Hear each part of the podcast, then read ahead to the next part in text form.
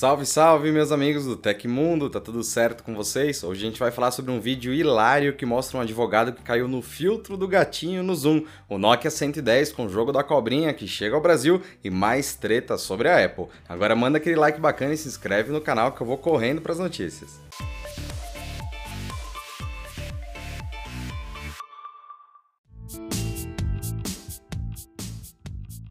Dietmar Miller, o geofísico da Universidade de Sydney, e mais uma equipe internacional de pesquisadores criaram um modelo computacional que resume em 40 segundos o movimento das placas tectônicas do último bilhão de anos. Chamada de tectônica de placas, a teoria trata dos grandes movimentos de porções da litosfera, a camada sólida mais externa da Terra, deslizando sobre a astenosfera, a camada mais interior e viscosa do manto terrestre. O que se sabe hoje é que as placas tectônicas cresceram continuadamente no decorrer dos últimos 2,5 bilhões de anos. Para modelar o movimento que mudou a face da Terra, o geofísico Merdit, assim como Miller, integrante do grupo de geociências EarthBy da Universidade Australiana recolheu dados coletados e publicados nos últimos quatro anos para produzir o vídeo mostrando as mudanças na superfície do planeta. Segundo o pesquisador, o modelo mostra não apenas os aspectos geofísicos, como também vai nos ajudar a entender como o clima do planeta mudou, as correntes oceânicas se alteraram e os nutrientes fluíram das profundezas da Terra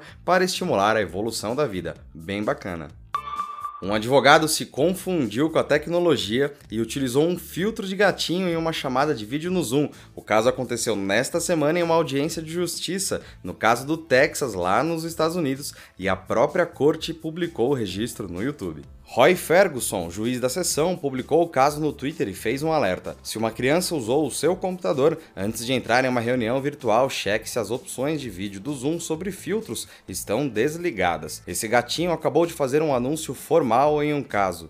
Na gravação da audiência é possível ver a reação de todos os participantes ao se depararem com a cena. Você consegue me ouvir, juiz? Pergunta Rod ao entrar na sala com o rosto de felino. Eu consigo te ouvir. Eu acho que é um filtro, responde o juiz Roy. É mesmo, e eu não sei como remover. Eu peguei o computador da minha assistente e ela está aqui tentando tirar, mas eu estou preparado para ir em frente. Eu estou aqui e eu não sou um gato, disse o advogado no momento mais hilário do registro. Bom, se aconteceu alguma coisa divertida nesse negócio de ficar em casa, foi esse problema de filtros no Zoom e outros serviços de videochamada, né? E a Apple desistiu de processar a desenvolvedora de um aplicativo que escolheu a fruta pera como símbolo. Depois de meses de negociação, ambas as partes chegaram a um acordo amigável sem a necessidade de um julgamento. A história começou em agosto de 2020, quando a maçã abriu uma ação judicial nos Estados Unidos contra a Super Health Kits, empresa que é dona de um serviço chamado Prepare, brincadeira entre a palavra prepare e pear, que é a fruta em inglês. Segundo o site iPhone em Canadá, a história acabou relativamente bem para a Prepare. O processo não seguiu adiante graças ao acordo que foi registrado pelo órgão de registro de patentes e marcas registradas dos Estados Unidos. No fim das contas, o logo não precisou mudar, mas como consequência, o Prepir teve que fazer leves alterações no ícone em formato de pera. A folha da fruta mudou de formato e ganhou outra inclinação.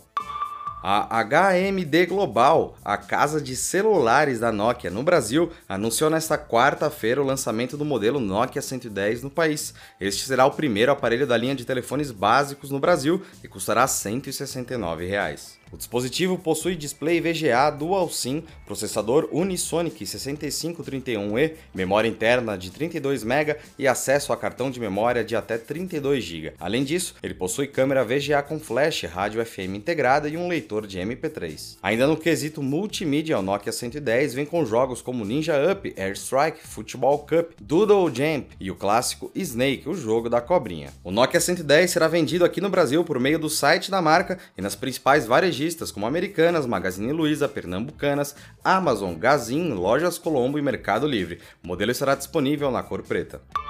E de acordo com o jornal japonês Nikkei Asia, a Apple fechou uma parceria com a fabricante Taiwan Semiconductor Manufacturing para produzir painéis de micro LED. A tecnologia supostamente será utilizada em larga escala pela empresa em novos dispositivos para realidade aumentada. Segundo a publicação, a Apple precisou fechar uma parceria com a TSMC por causa do método de fabricação dos displays micro LED. Diferente do LCD, a tecnologia utiliza wafers que garantem telas finas finas e consomem menos energia. Como o próprio nome indica, os displays micro LED também são pequenos. As telas desenvolvidas pela Apple e TSMC podem ter menos de uma polegada, de acordo com o jornal. O objetivo da Apple com a nova parceria é supostamente acelerar a produção de componentes para dispositivos de realidade aumentada. Segundo o Cinet, a empresa pretende investir pesado no setor durante os próximos anos.